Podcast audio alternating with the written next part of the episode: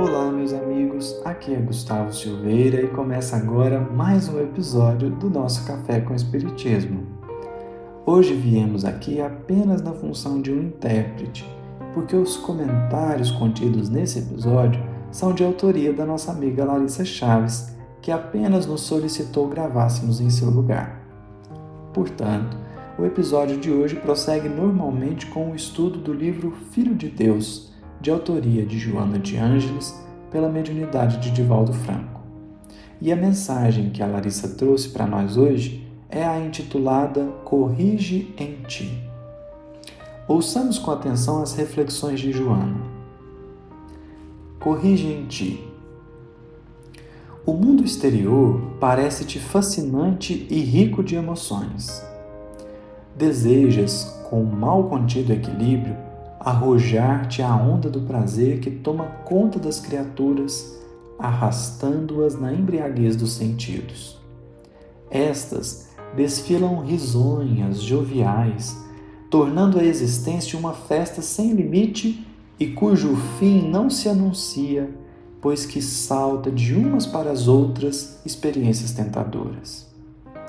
Vendo-as na televisão e nas colunas sociais, no cinema e na via pública, não podes evitar a frustração que vai crescendo no teu íntimo, vazio de gozos, pleno de compromissos severos. Consideras madrasta a existência e sucumbes, lentamente asfixiado pelas lágrimas.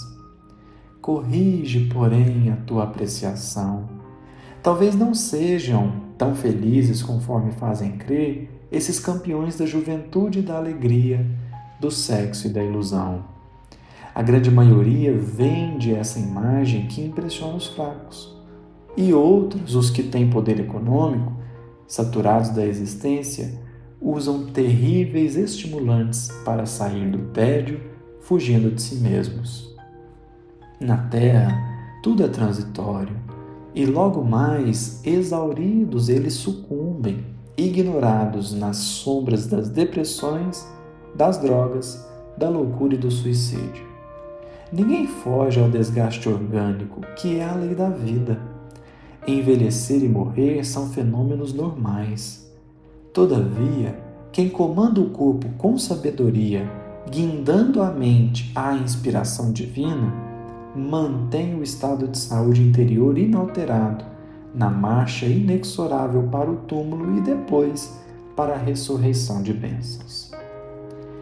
E aqui a Larissa diz: Recordo-me de ter lido há alguns anos uma pesquisa sobre os reflexos das redes sociais na vida de jovens e adultos que passavam horas acompanhando a vida de influenciadores, seus hábitos de consumo, viagens e estilo de vida. Os resultados da pesquisa apresentavam uma associação entre a presença de tristeza persistente e a quantidade de horas que o público pesquisado consumia as redes sociais e acompanhava a vida de seus ídolos. Um primeiro ponto importante, também citado por Joana de Ângeles no texto de hoje, é que as redes sociais apresentam apenas um recorte da vida das pessoas. Ainda que uma parte importante de seu cotidiano esteja exposto através de inúmeros stories ou imagens, existem sempre os bastidores. Por mais que tudo pareça glamour, positividade ou vida saudável, cada ser humano, por trás das câmeras, vivencia seus conflitos particulares, dores íntimas e história de vida. Outro ponto que vale refletir diz respeito à comparação. Talvez você acompanhe a vida de alguém que faz 300 bilhões de coisas e comece a se sentir inferior ou pouco produtivo. Afinal de contas, você ainda não correu, nem leu e nem meditou, nem rezou ou cozinhou. Ufa, até cansei. Será que essa pessoa vive realmente as mesmas circunstâncias que você? Provavelmente não. Observar coisas bacanas que o outro faz pode ser uma fonte interessante de inspiração mas se não tomarmos cuidado, vira um objeto de constantes comparações que só nos colocam para baixo. Estamos numa experiência material, E uma parte importante do nosso cotidiano é utilizada nas horas de trabalho e no relacionamento com os outros. Lembremos-nos, porém, de quem realmente somos e do que viemos aqui realizar. A vida material também pode ser espiritual. Saibamos divinizá-la através de ações cotidianas, regadas também pelo alimento espiritual.